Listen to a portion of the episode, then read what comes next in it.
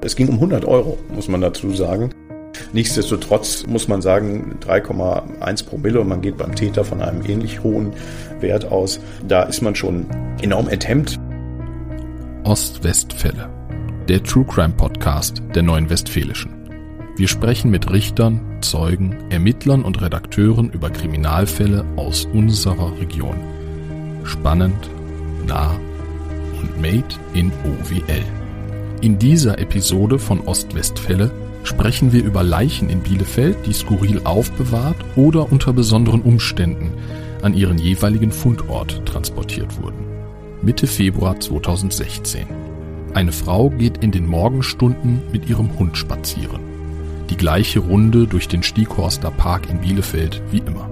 Nur wenige Meter von ihrem Haus entfernt, an einer Brücke über dem Baderbach, hält sie plötzlich inne. Im Wasser liegt ein lebloser, blutverschmierter Männerkörper mit Schnitt- und Stichwunden am Hals. Der herbeigerufene Notarzt kann nur noch den Tod des Mannes feststellen. Umgehend nimmt eine neu gegründete Mordkommission ihre Arbeit auf. Im Laufe der Ermittlungen wird klar, die Leiche wurde mit einem Rollator zum Fundort gebracht. Über diesen Mordfall und eine weitere kuriose Ermittlung hat mein Kollege Simon Schulz mit meinem Kollegen Jens Reichenbach gesprochen. Jens Reichenbach arbeitet seit vielen Jahren für die NW Lokalredaktion Bielefeld und hat sich unter anderem mit dem Fall rund um die Leiche im Baderbach ausgiebig beschäftigt. Hi Jens. Hallo. Jens, in dieser Folge wollen wir ja über Leichenfunde in Bielefeld sprechen, die skurril transportiert wurden oder auch äh, skurril aufbewahrt wurden, bevor sie zum Tatort gebracht wurden oder zum Leichenfundort. Fangen wir jetzt mit dieser Leiche an, die im Bach gefunden wurde. Wie hast du von diesem Fall erfahren?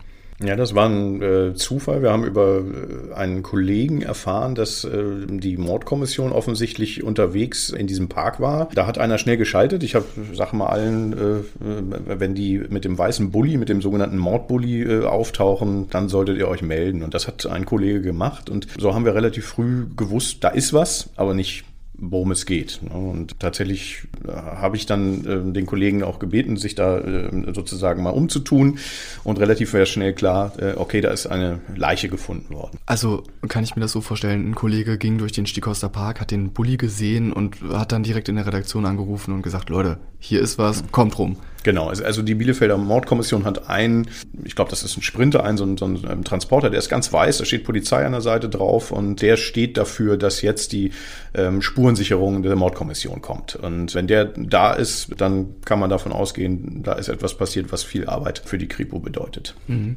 Was war denn so dein erster Gedanke, als du davon gehört hast? Da wurde eine Leiche im Bach gefunden. Mein erster Gedanke, es war, es war ja Februar, es hat geschneit. Ähm, oh Mann Gott, da ist wahrscheinlich einer erfroren. So schnell wussten wir nicht, dass es sich bei der Find-Situation um, um eine ganz andere Situation, um eine ganz andere Einschätzung gehandelt hat. Das heißt, die Spaziergängerin hat wahrscheinlich äh, relativ schnell gewusst, der ist nicht äh, äh, erfroren, sondern hier muss eine Gewalttat äh, zugrunde liegen. Der Stikoster Park, ne, da ist ja auch eigentlich immer viel los, wenn man den Park so kennt, ne? Anders als zum Beispiel im Wald. Warum, warum hat der, der Täter denn diesen Ort ausgesucht, um dort die Leiche zu verscharen? Das ist eine sehr gute Frage, die wahrscheinlich nie geklärt werden konnte. Du hast völlig recht, da ist die, die Gesamtschule in der Nähe, mhm. ähm, da sind Spaziergänger, selbst im Februar ist da ein bisschen was los. Warum dann dort? Die Frage hat sich mir nie erschlossen, weil er wohnte äh, gut 1000 Meter sozusagen, also von dieser Fundstelle entfernt. Es war halt eine Stelle, an die man an den Bach rankam. Vielleicht hat er sich tatsächlich gedacht, am Bach, äh, da läuft keiner lang, da ist man relativ versteckt. Und es ist tatsächlich so, es müssen relativ viele an dem, äh, an dem Fundort auch vorbeigekommen sein, die äh, nichts bemerkt haben. Mhm. Also ja, hinzu kommt ja auch die Gesamtschule die ist in unmittelbarer Nähe und die Leiche wurde an einem Montagmorgen um 8 Uhr früh gefunden. Mhm. Also viele Schülerinnen und Schüler, die müssen ja dran vorbeigegangen sein. Äh, keiner hat den Ermordeten gefunden von den Schülern. Zum Glück muss man ja sagen, ne? weil ich glaube, bei Schülerinnen und Schülern wäre das, äh, könnte das schon äh, traumatisch sein. Du als Redakteur, du kommst ja bei Mordfällen auch selbst manchmal wahrscheinlich ins Grübeln und fragst dich, hey, äh, das Motiv des Täters, wie hat der gehandelt? Warum hat er so gehandelt? Was denkst du da oft? Ja, das ist am Anfang noch gar nicht möglich, weil man, weil man die Hintergründe nicht, äh, nicht kennt. Und, und wenn die sich so nach und nach ergeben, und, und in diesem Fall war es äh, ja so, dass die Kripo relativ schnell gesagt hat, wir sind uns nicht sicher, ob der Fundort auch der Tatort ist. Später stellte sich heraus, war es nicht. Ähm, das hat sicherlich damit zu tun, dass die Verletzungen, die der Leichnam aufwies, sehr viel Blut hätte hervorrufen müssen. Und dieses Blut fand man aber an Ort und Stelle nicht. Äh, und so gingen dann die Ermittlungen sozusagen in die Richtung, wo ist der Tatort, wer war der Täter. Und da in der Phase ist man als, als Redakteur eher daran interessiert, was kann ich erfahren über, über, über ähm, haben sich da welche gestritten. Insofern ähm, war mein Gedanke, hier ist ein Park, hier leben relativ viele Leute auch in direkter Umgebung. Und dann war dann mein Gedanke, ich frage einfach mal nach den Anwohnern, ich, frage, ich klingel mal hier und da, die direkt in der Nähe der, der Fundort ähm, wohnen, ob sie was gehört haben. Es kann ja sein, dass es da wirklich einen nächtlichen Streit gab, der dann fürchterlich eskaliert ist. Doch die Reaktionen waren, nee, ich habe noch gar nichts mitbekommen, was war denn äh, in der Nacht? Nö, also hier ist viel Krakehlen im, im Sommer, wenn, wenn da junge Leute feiern, aber im Winter nein und, und diese Nacht auch ganz bestimmt nicht. Und das äh, deckte sich dann relativ gut mit, mit der Erkenntnis der Kripo, die gesagt hat, nee, das wird es wohl nicht gewesen sein als Tatort. Und ähm, dann kommt halt tatsächlich die Frage, wie kommt jemand auf die Idee, die Leiche dorthin zu bringen. Natürlich ist natürlich der erste Gedanke des Täters, ich muss die Leiche loswerden. Nur warum legt man sie dann an Bach? Die Frage hat sich, wie gesagt, nie, nie richtig klären lassen. Mhm. Später stellte sich ja auch heraus, ne, der Mann ist 57 Jahre alt. Vorher wurde ja die Identität des äh, Opfers gar nicht festgestellt und ähm, er wurde mit einem scharfen Gegenstand getötet und der Fall sorgt ja auch deutschlandweit für Aufsehen. Also viele überregionale Medien, nicht nur hier in Bielefeld, haben darüber berichtet. Wenige Tage später stellte sich dann der Täter tatsächlich der Polizei und er hatte den Mann im Streit um Geld erstochen und die Leiche zwei Tage lang auf seinem Balkon aufbewahrt und das Opfer dann anschließend mit einem Rollator nachts in den Bach gelegt. Ich finde, das klingt irgendwie total gruselig und auch total skurril. Wie kommt man darauf? Äh, der Mann hatte anscheinend eine Menge kriminelle Energie übrig, äh, im Streit um Geld erstochen. Das ist ein sehr niedriges Motiv. Genau, das ist sicherlich ein niedriges Motiv. Es ging um 100 Euro, muss man dazu sagen. Hier war aber sicherlich der Alkohol, den die beiden äh, enorm zugesprochen haben am Tag äh, der Tat. Der Hauptalkohol führt oft zu äh, Streiteskalationen, die dem Anlass des Streites überhaupt nicht angemessen sind. Und hier muss das ähnlich gewesen sein. Es ging darum, der Täter, der sich äh, gestellt hatte nach wenigen Tagen, hatte Geburtstag, am, drei Tage vorher, bevor die Leiche gefunden wurde, am 12. Februar und ähm, hat ähm, mit seinem Vater irrsinnig gefeiert. Der Vater war schon so betrunken, dass er sich am Nachmittag ins, ins äh, Bett legte und beim Nachschub holen hat sozusagen dieses Geburtstagskind noch einen äh, entfernten Bekannten getroffen am, am, am, Supermarkt und hat gesagt, komm doch mit, wir feiern weiter. Und das war ein tödliches Schicksal für diesen neuen Gast, denn man kam äh, während des Feierns irrsinnig in Streit um diese 100 Euro. Und tatsächlich muss er dann mit enormer Gewalt, die Staatsanwältin hat später, glaube ich, von einem absoluten Vernichtungswille zugestochen, beziehungsweise dem Mann richtig die Kehle aufgeschnitten. Und dann hat man natürlich nach dem ersten Schock das Interesse, die Leiche loszuwerden. Mhm. Er hat sie eingewickelt in eine Bettdecke und auf den Balkon gestellt für zwei Tage. Das ist echt sehr ungewöhnlich. Was ich mich auch frage, Balkon, haben die Nachbarn denn nichts gesehen? Oder dadurch, dass er halt in der Bettdecke war, konnte man nicht sehen, was da drin ist? Ich vermute, auch das ist nicht aufzuklären gewesen, mhm. dass der Mann als, als äh, Drogen- und Alkoholabhängiger ähm, häufiger Anlass war, äh, zu sagen, oder oh, nebenan wird wieder gestritten, oder nebenan kriegen sie sich wieder in die Köpfe, dass man nicht mehr so genau hingeguckt hat, dass man gesagt hat, ja, da, der, der ist halt neben der Spur und da ist wieder irgendwas. Und ein, ein, ein in eine Decke eingewickelten Körper, das kann natürlich vieles sein. Das kann auch irgendwas sein, was er aus der Wohnung geschafft hat, irgendein Teppich. Also da ist hier keiner draufgekommen. Vielleicht konnte man auch den Balkon nicht einsehen. Das konnten wir ähm, nicht rekonstruieren. War auch für die Ermittler nicht so von Belang. Interessanter war dann, äh, dass er dann in der Nacht, zwei Tage später, ähm, sich den Rollator seines Vaters nahm und damit offenbar 1300 Meter äh, Wegstrecke zurücklegte, um sozusagen den Leichnam dann an diesem Baderbach zu entsorgen. Wie hat er das gemacht? Und also wie, wie blieb er unentdeckt? Das muss ja spät nachts gewesen sein und muss großen, großes Glück gehabt haben. In dem Fall glaube ich schon, auch wenn der Leichnam in einer Decke eingewickelt war, dass dass Zeugen das für sehr verdächtig gehalten hätten. Mhm. Es gibt einen anderen Fall, zu dem kommen wir später. Da haben Zeugen sicherlich äh, sich nichts beigedacht. Aber in diesem Fall muss er unheimliches Glück gehabt haben. Vielleicht hat er auch sehr gut aufgepasst, dass ihm keiner begegnet. Das ist ja auch durchaus möglich. Das war und ist auch nicht so wahnsinnig das äh, Thema der, der Ermittler. Die wollen natürlich eher den Grund wissen und, und dann geht es um den Tathergang ähm, und dass dann die Aussagen, wie was zustande gekommen ist, mit den, mit den Spuren am, am Leichnam übereinstimmen. Das heißt, der Weg, wie die Leiche entfernt und, und, und entsorgt wurde, ist für die Ermittler nicht mehr erstes Ziel. Zur Frage der Schuldfähigkeit. Beide Männer waren sehr stark betrunken. Hatte das irgendeinen Einfluss am Ende?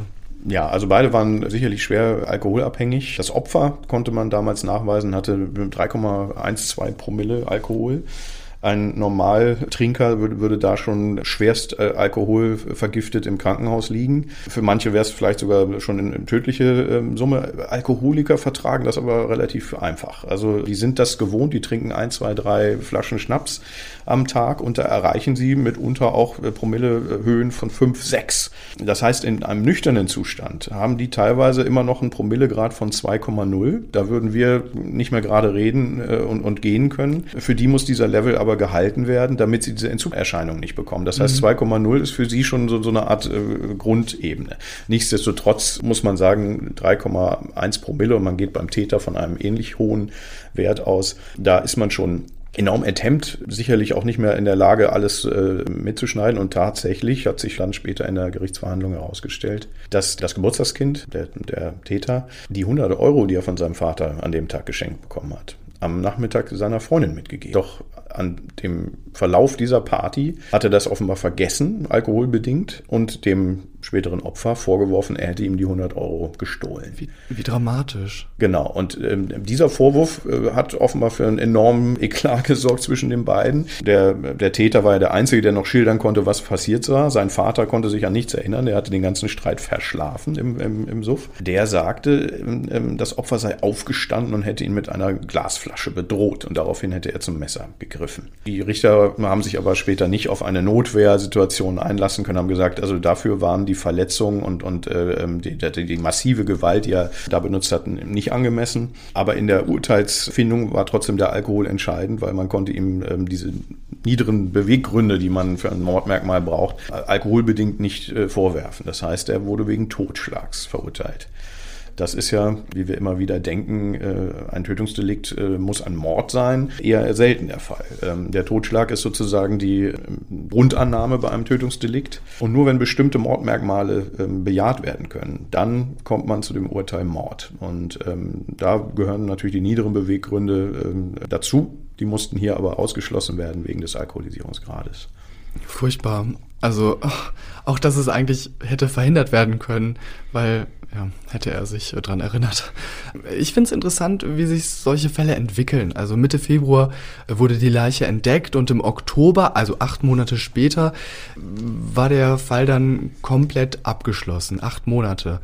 Aus deinen Erfahrungen, würdest du sagen, das war jetzt lange oder es war eher kurz?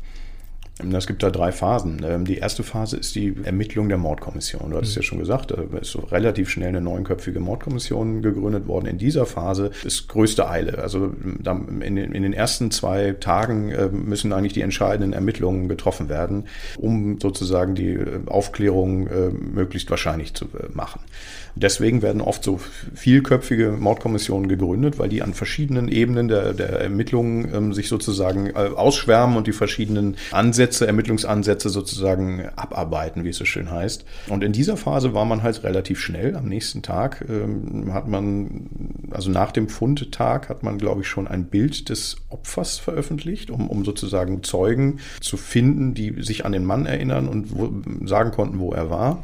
Und tatsächlich ähm, hat, hatten weitere Ermittlungen dann in dem Milieu, sage ich mal, unter den äh, Abhängigen relativ schnell zu Zeugenhinweisen geführt, dass der Druck für den Beschuldigten oder Gesuchten so groß wurde, dass er sich mit seinem Rechtsanwalt selbst gestellt hat.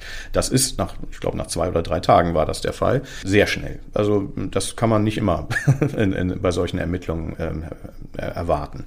Dann wenn der Täter sozusagen in U-Haft sitzt, wenn, wenn man ihm belastbar schon äh, genügend äh, vorwerfen kann, dass auch die Haftprüfung sagt, ja, die, ähm, das ist hier ähm, Untersuchungshaft angemessen wegen des Verdachts auf, auf Totschlag, dann wird das Ganze etwas, etwas ruhiger. Dann hat man Zeit, die verschiedenen Ermittlungsansätze äh, abzuarbeiten.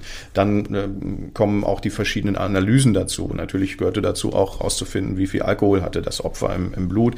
Die Rechtsmedizin äh, ist auch relativ schnell sozusagen fragt und muss den Kripo-Beamten sagen, was wurde sozusagen auf welche Art und Weise hier äh, verursacht. Also die, die Frage nach der Tatwaffe, die Frage nach der Heftigkeit der Tat, die Frage der, der Häufigkeit von Verletzungen. Und da war auch von, in diesem Fall von relativ vielen Prellungen die Rede, die sozusagen also ähm, vor dem tatsächlichen Messerangriff offenbar äh, schon eine, eine relativ ausgewiesene Prügelei sozusagen äh, bewiesen hat. Das war auch eines der Argumente, warum Notwehr hier nicht in Frage gekommen ist. Mhm. Also haben sie sich vorher geschlagen. Offensichtlich, offensichtlich war es nicht einfach nur, ich stech zu und dann war, das, war, die Tat beendet. Und dann kommt die dritte Phase, nachdem man sozusagen diese vielen verschiedenen, dann kommen toxikologische äh, Analysen, um, um rauszukriegen, wie viel Drogen und Alkohol da im Spiel waren. Und dann werden weitere Ermittlungsansätze äh, abgearbeitet, aber dann ist keine Eile mehr. Der Täter ist ja in U-Haft, dann hat man sozusagen Zeit. Nach, nach sechs Monaten äh, U-Haft sollte allerdings dann schon klar sein, jetzt geht's weiter mit einem Verfahren. Verfahren. Und das ist dann sozusagen der Weg zwischen der Kripo, die irgendwann die Ermittlungen abschließt und alles der Staatsanwaltschaft übergibt und die Staatsanwaltschaft prüft und dann die Anklageschrift schreibt. Was ja immer wieder in, in, in Tatorten äh, deutlich wird, da kommt immer so ein Staatsanwalt und, und fordert von der Kripo alle möglichen Dinge. Tatsächlich ist die Staatsanwaltschaft die Herrin des Verfahrens. Das heißt, die hat als entscheidende Instanz äh, dann zu bewerten, um was für eine Tat handelt es sich hier. Mord, Totschlag, vielleicht nur gefährliche Körperverletzung mit Todesfolge. Das macht machen nicht die Kripo-Beamten, aber natürlich im engen Austausch. Und wenn die Anklageschrift dann verfasst ist, dann kommt es nach Prüfung des Landgerichts ähm, sozusagen zum ersten Verhandlungstermin. Und das dauert einfach. Und deswegen sind acht Monate gar nicht so lang. Da haben wir schon andere Fälle gehabt. Aber diese sechs Monate für Haftsachen, wie es so schön heißt, also wenn jemand in Haft ist, sollte ein Verfahren ähm, nicht deutlich darüber hinausgehen und, und das Fahren dann begonnen haben. Das ist schon ein Hauptgrund, warum sich Justiz und, und äh, Kripo da auch äh, ein bisschen sputen müssen. Mhm. Sechs Jahre Haft gab es für den Täter. Mhm. Wie lautete denn die Urteilsbegründung? Das hatte ich äh, vorhin schon so ein bisschen mhm. angedeutet. Man, man ist davon ausgegangen, dass er äh, innerhalb dieses Streits äh, mit absolutem Vernichtungswille auf den Mann, seinen Kontrahenten, losgegangen ist. Er hat ihm wohl zuerst in den Oberschenkel gestochen und als er auf dem Boden lag, hat er sich sozusagen von hinten ihm genähert und, und dann das Messer angesetzt. Und das ist, das war nicht nötig, um sich zu wehren sozusagen. Und deswegen wurde absolut sozusagen der, der Totschlag bejaht. Die Argumente, dass man sich in einer Notwehrsituation befunden haben könnte, wurden verneint. Und äh, anschließend musste man natürlich noch bewerten, dass der sehr betrunken war. Das heißt, man hat ähm, die, die niederen Beweggründe oder andere Mordmerkmale ausschließen müssen, aber ihn ähm, zumindest in eine Alkohol- und Heroinentzugsklinik äh, unterbringen lassen. Das heißt, ich glaube, das ist immer nach der Haft, ähm, muss er sich dann entsprechend in einer Entzugsklinik unterbringen lassen. Und dann hast du ja noch einen weiteren Fall mitgebracht, über den wir sprechen wollen. Ein Leichenfund in einem Müllcontainer bei einem großen Supermarkt in Bielefeld an der Teutoburger Straße. Ähm, klingt auch nach Tatort, ist es aber gar nicht. Ja, das, das war ähm, skurrilerweise im gleichen Jahr, auch 2016. Ähm, und auch da stellte sich heraus, dass jemand ähm, eine relativ lange Strecke mit einem Leichnam in der Stadt unterwegs war. Also ähm, keine Ahnung, was in diesem äh, Jahr los war. Offensichtlich haben sich ja mehrere Menschen dabei die Idee entwickelt, einen Leichnam kriege ich, krieg ich dann entsorgt, indem ich ihn möglichst weit wegtrage. Wir hatten hier Mai, es war sehr heiß schon, es war fast schon Sommer und ein, ein Flaschensammler durchwühlte, wie wahrscheinlich jeden Abend, die Container der, des Supermarktes, suchte natürlich äh, nach Pfandflaschen. Warum er dann in den Papiercontainer guckt, weiß man bis heute nicht. Mhm. Und dort fand er eine schon deutlich im Verwesungszustand befindliche männliche Leiche. Und äh, da ist natürlich relativ schnell auch der Gedanke, das kann kein kann natürlicher Tod sein, hier muss was passiert sein. Die Kripo wurde gerufen und auch da äh, wurde relativ schnell eine Mordkommission eingerichtet. Und das hat auch, glaube ich, überregional für, für äh, Schlagzeilen gesorgt, denn relativ bald hat die Mordkommission Teuto, wie sie sich nannte, benannt nach der Teutoburger Straße, geäußert, dass äh, keine äußeren Gewalt Anzeichen an der Leiche zu finden sind. Und dann geht das Rätsel natürlich erst richtig los. Mysteriös. Wohin führte die Spur dann? Relativ bald gab es Hinweise, dass offenbar Männer, zwei Männer, um genau zu sein, ähm, mit dieser Tonne ähm, in, in der Nacht zum 22. Mai, das war ein Sonntag, mit der großen Papiertonne durch die Gegend gezogen sind. Das heißt, die Tonne gehörte gar nicht zu dem Supermarkt. Die hat jemand dorthin geschoben. Und ähm, in dieser äh, Phase hatten wir einen Praktikanten bei uns in der Redaktion, der gesagt hat, ich habe die beiden Männer gesehen mit der Tonne. Ich dachte, das kann ja jetzt nicht wahr sein. Äh, ähm, beschreibt die mal. Er sagt, das äh, kann er nicht. Also keine Möglichkeit. Die sind ähm, die Ravensberger Straße entlang, also die müssen so von Richtung Oststraße, Richtung Realmarkt äh, gezogen sein. Und er konnte sich aber genau erinnern, dass sie große Schwierigkeiten hatten, diese Tonne zu bewegen, weil ihnen nicht gelungen war, die Bremsen zu lösen. Mhm. Das heißt, ähm, da sind ja an vier Rädern immer so Bremsen, ein paar drehten sich, aber mindestens eines nicht. Und deswegen stockte das ständig und die drückten und machten. Und offensichtlich hat dieser Zeuge, der bei uns als Praktikant tätig war, wie auch andere Zeugen, denen dieser beiden Männer aufgefallen sind, einfach nur gedacht, das war wohl eine übermütige Aktion, die haben irgendwie was mit der Mülltonne vor, Betrunkene, ähm, und wie sich später herausstellte, tatsächlich auch aus dem Drogen- und, und Alkoholmilieu machen da, treiben ihren Schabernack. Und erst als dann ein paar Tage später diese Leiche gefunden wurde, fiel diesen Zeugen dann erst äh, ähm, auf, was sie da eigentlich gesehen haben. Und die tote Person war ein Freund. Das war ähm, am Anfang noch gar nicht so richtig klar, weil man diese beiden Männer natürlich nicht kannte und den Mann erstmal identifizieren musste. Das gelang dann relativ schnell, weil er offensichtlich polizeilich aktenkundig war, auch Drogenmilieu. Ähm, und da kommt es schon mal vor, dass, ähm, dass die Fingerabdrücke vorhanden sind in, in so einer Polizeikartei. Dann war lange Zeit schwierig herauszufinden, wer sind diese Männer gewesen und wo kamen die her. Und da hat man, auch das ist ungewöhnlich, von der Kripo Bilder von Decken und, und Handtüchern veröffentlicht, mhm. ähm, die sozusagen mit dem Leichnam, man vermutete später, dass man, dass sie versucht haben, sie damit besser tragen zu können, eingewickelt hatte. Und diese Decken sollten von, von äh, Zeugen halt wiedererkannt werden, so von wegen die Decke und, und, und, und dieses Handtuch habe ich schon mal irgendwo gesehen, das hing doch an dem und dem Balkon oder, oder zum Trocknen. Interessanterweise auch, auch so Kinderhandtücher von, von den wilden Kerlen, weiß ich noch genau, wo ich gedacht habe, oh Gott, was ist das denn für ein Zusammenhang?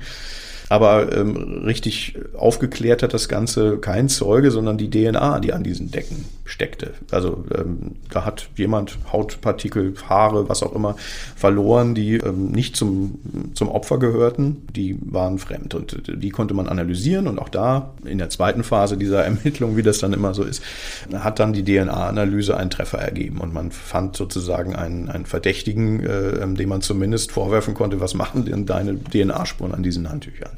Und das war, wie sich dann herausstellte, ein damaliger Mitbewohner des Toten. Die haben in einer Wohnung gewohnt, die ihnen nicht gehörte. Der, der Besitzer der Wohnung war gerade im, im Knast und die wohnten in dieser Zeit offenbar dort. Und, und das ist halt auch, merkt man, Drogenszene, da äh, wird relativ improvisiert und in, die hatten halt in diesem Fall äh, diese Wohnung äh, offenbar für sich. Und an einem Abend haben die offenbar ähm, einen, einen, oder zumindest derjenige, der später gefunden wurde, einen tödlichen Drogencocktail genommen, bestehend aus Heroin, Methadon, Alkohol war natürlich auch im Blut, Kokain hat er genommen und das war zu viel. Der Körper hat das nicht vertragen und er ist tatsächlich, wie sich dann durch die Rechtsmedizin bestätigen ließ, an dieser Überdosis gestorben. Eine höchst selten hohe ähm, ähm, Überdosis, wie, wie, wie, mir gesagt wurde. Da mussten selbst die, die Messgeräte neu kalibriert werden, weil, weil man diese Menge offenbar ähm, mit den Messgeräten das äh, in dieser Form noch nicht so oft hatte. Also ähnlich wie im vorherigen Fall, wo auch eine wahnsinnig hohe Promillanzahl im Blut nachgewiesen wurde. Mhm. Ja, nur, nur in dem Fall geht man davon aus, dass er sozusagen selbst dafür verantwortlich mhm. war. Also er hat sich die Überdosis äh, ja, selbst äh, gegeben. Und dann war natürlich die Frage, was machen wir mit denen, die jetzt mit, mit dem Leichnam durch die Gegend gefahren sind? Haben die eigentlich ähm, eine Straftat begangen? Die sind ja wahrscheinlich erstmal in Panik verfallen und dachten sich dann so, oh Gott, schnell weg mit ihm. Und dann, ja, die naheliegendste Option war dann halt die Mülltonne. Genau, der, der, Gedanke ist ja irgendwie sogar nachvollziehbar. Wenn man eh schon äh, mit der Polizei zu tun hatte, will mhm. man nicht unbedingt die Polizei rufen und sagen, ich habe hier eine Leiche, ähm, ähm, zumal Drogen und Alkohol einem natürlich auch so ein bisschen die Sinne vernebeln. Die haben wahrscheinlich gedacht, tot ist er jetzt eh schon weg damit, ne? so ungefähr. Ähm, das ist offensichtlich dann der Reflex gewesen. Dann haben sie sich von irgendwo so eine große 1000 Liter äh, Papiertonne besorgt und den Leichnam damit dann transportiert. Mit den entsprechenden Problemen, weil sie kriegten ja die Bremse von dem einen Rad nicht gelöst. Würde man jetzt im ersten Moment denken, gut, die haben einfach die Leiche äh, dahin gebracht, so, denen winkt ja jetzt nichts, äh, keine Straftat oder so, aber dennoch äh, wurden sie verurteilt. Verurteilt wurden sie nicht, aber ihnen wurde tatsächlich ein Tatvorwurf gemacht. Also die Staatsanwaltschaft hat nach Abschluss der Ermittlungen und nach, nach Identifizierung zumindest des einen Mitbewohners, den zweiten Mann hat man bis heute nicht identifizieren können, einen Vorwurf gemacht und zwar Störung der Totenruhe. Das ist ähm, ein sehr ungewöhnlicher, weil selten angewandter äh, Paragraph im Strafgesetzbuch. Und äh, weil das so ein seltener und ungewöhnlicher Paragraph ist, habe ich mir das tatsächlich mal aufgeschrieben, was das eigentlich äh, ähm, im juristischen Deutsch äh, ähm, definiert, wie, wie das definiert ist. Wer unbefugt den Körper oder Teile des Körpers eines verstorbenen Menschen oder die Asche eines verstorbenen Menschen wegnimmt oder daran beschimpfenden Unfug verübt, wird mit Freiheitsstrafe bis zu drei Jahren bestraft. Oder wenn die Tat nicht ganz so schwerwiegend ist, dann äh, ist auch eine Geldstrafe möglich. Den beschimpfenden Unfug, den hatte ich noch nie gehört. Und äh, das, äh, das ist sozusagen ein Straftatbestand, der, der die Pietätsgefühle der Angehörigen, aber auch der Gesellschaft schützen soll. Das heißt, ähm, das ist sicherlich erstmal ein Straftatbestand, der einem unter Strafe stellen soll, dass man nicht zum Beispiel auf dem Friedhof irgendwelche Dinge macht mit den Gräbern, mit den Grabsteinen und dergleichen. Aber auch äh, ein, ein Toten durch die Gegend tragen, ist eine Störung der Totenruhe in dieser, in dieser Definition. Und der beschimpfende Unfug ist dann äh, so definiert, dass man sagt, alles, was man mit dieser Leiche macht, was, was nicht angemessen ist und was die Pietätsgefühle stört, ist sozusagen nicht angemessen und, und Straftatbestand. Und deswegen kam es tatsächlich zum Prozess. Mhm. Und ähm, wie ging es dann letzten Endes aus für die Freunde des Gestorbenen, der in der Mülltonne lag? Genau, also ähm, angeklagt war nur einer. Ähm, das, das war dieser Mitbewohner, den, wie gesagt, der zweite ist nicht ausfindig zu machen gewesen. Mhm. Und da ging es relativ hin und her, denn der, ähm, ähm, der Beschuldigte sagte dann in der Verhandlung, wir wollten ihn ins Krankenhaus bringen, der ähm, war, dem ging's schlecht. Und dann ratterten überall die Rädchen im, im Gehirn der, der Anwesenden und sagten, hat er denn jetzt noch gelebt? Und plötzlich haben, haben die Amtsrichterin damals gesagt, Leute, wenn er noch gelebt hat, dann kann hier aber auch jetzt ein Totschlag äh, oder unterlassene Hilfeleistung äh, in Frage kommen, weil ihr ihn ja da quasi dann auch in der Tonne habt liegen lassen. Mhm. Daraufhin wurde das ans Landgericht weitergegeben, äh, weil ähm, ein, ein solchen Tatvorwurf am Amtsgericht äh, nicht verhandelt wird. Und ähm, das war eine, ähm, sag ich mal, sehr überraschende Wende an der vorletzten Sitzung. Dann ging das Ganze ans Landgericht und dort wurde dann der ähm, nochmal befragt der Beschuldigte und der sagte, äh, ja, eher unwahrscheinlich, dass er äh, tatsächlich noch lebte. Und auch der Gerichtsmediziner, der die äh, Leiche ja auf, auf seine Todesursache und alles untersucht hat, hat gesagt, es ist unwahrscheinlich, dass dieser Mann mit dieser Überdosis noch gelebt hat. Und daraufhin wurde, sag ich mal, unter großen Bedenken der Staatsanwaltschaft das Verfahren tatsächlich eingestellt. Nicht, weil die Tat nicht, äh, ähm, Störung der Totenruhe nicht, nicht zu bejahen war, sondern weil der Täter als, als Drogenabhängiger ähm, im, im Beschaffungskriminalitätsbereich wegen Diebstahl eine deutlich höhere Strafe zu erwarten hatte ohnehin und, und das hier sozusagen nur eine kleine Geldstrafe gewesen wäre. Und deswegen wurde das Ganze äh, in Abwägung dieser beiden zu erwartenden Strafen eingestellt. Eine Frage hätte ich noch. Mhm. Ähm, wir haben jetzt über diese beiden Fälle gesprochen, mhm. die sind wirklich sehr skurril. Du bist ja schon seit einigen Jahren Redakteur. Wie, wie ist das für dich? Schockt dich sowas manchmal? Ja, es ist, also man, man, man, man äh, entwickelt so eine, so eine professionelle äh, Distanz. Das heißt, also ähm, man darf sich, glaube ich, nicht ständig vorstellen, was wäre, wenn ich dabei gewesen wäre. Oder wie, wie fühlt sich jetzt das ganze Umfeld? Also diese, diese emotionale Frage darf man sich natürlich stellen als Journalist, aber man muss, muss selber die, die Distanz äh, wahren. Und das ist auch eine Übungssache. Klar, ähm, wenn man an so einem Tatort ist, ist man erstmal bedrückt, ähm, wenn man erfährt, was, was da äh, stattgefunden hat, äh, gruselt es einen auch manchmal sehr. Aber als Journalist, der, der sich sozusagen ähm, dieses Falles annimmt, hat man natürlich auch das Interesse herauszufinden, was, was passiert ist. Und, und dieses, dieses Ziel ähm, lässt einen sozusagen recht rational an die Sache herangehen. Das kann man einem auch, auch manchmal so ein bisschen vorwerfen, so wie, wie, wie kann man da sich so reinarbeiten und sich mit dieser Materie beschäftigen. Das ist wahrscheinlich ähnlich wie das äh, Kriminalbeamte, wie das, wie das Rechtsmediziner, wie das äh, Leute machen, die sich auch professionell um diesen Fall kümmern. Die können ja auch sich nicht ständig fragen, wie fühlt sich jetzt der Angehörige, wie fühlt sich jetzt äh, das an, dass, dass diese Tat so grausam war sondern man muss es halt mit einer gewissen Distanz bearbeiten. Das gelingt aber auch nicht immer und ähm, das äh, gibt einfach Fälle, da wo man auch bei den, bei den, sag ich mal, Polizisten vor Ort und bei den, wie auch immer, ähm, zu, Zugehörigen am Tatort schon merkt, dass die viel bedrückter, viel ähm, beeinflusster sind von dem, was sie da gerade zu bearbeiten haben. Und ähm, ähm insofern kann man das nicht immer ausschließen, aber man kann natürlich über die Jahre eine gewisse Distanzfähigkeit erlernen. Danke dir, Jens. Gerne. Über zwei sehr skurrile Kriminalfälle, die nicht nur in Bielefeld, sondern auch überregional Schlagzeilen gemacht haben, unterhielten sich meine Kollegen Simon Schulz und Jens Reichenbach. Das war eine weitere Episode von Ostwestfälle, dem True Crime Podcast der Neuen Westfälischen. Weitere packende Kriminalfälle aus unserer Region auch jederzeit auf nw.de und in der NW News App in der Serie OWL Crime. Mein Name ist Sebastian Beek. Bis bald.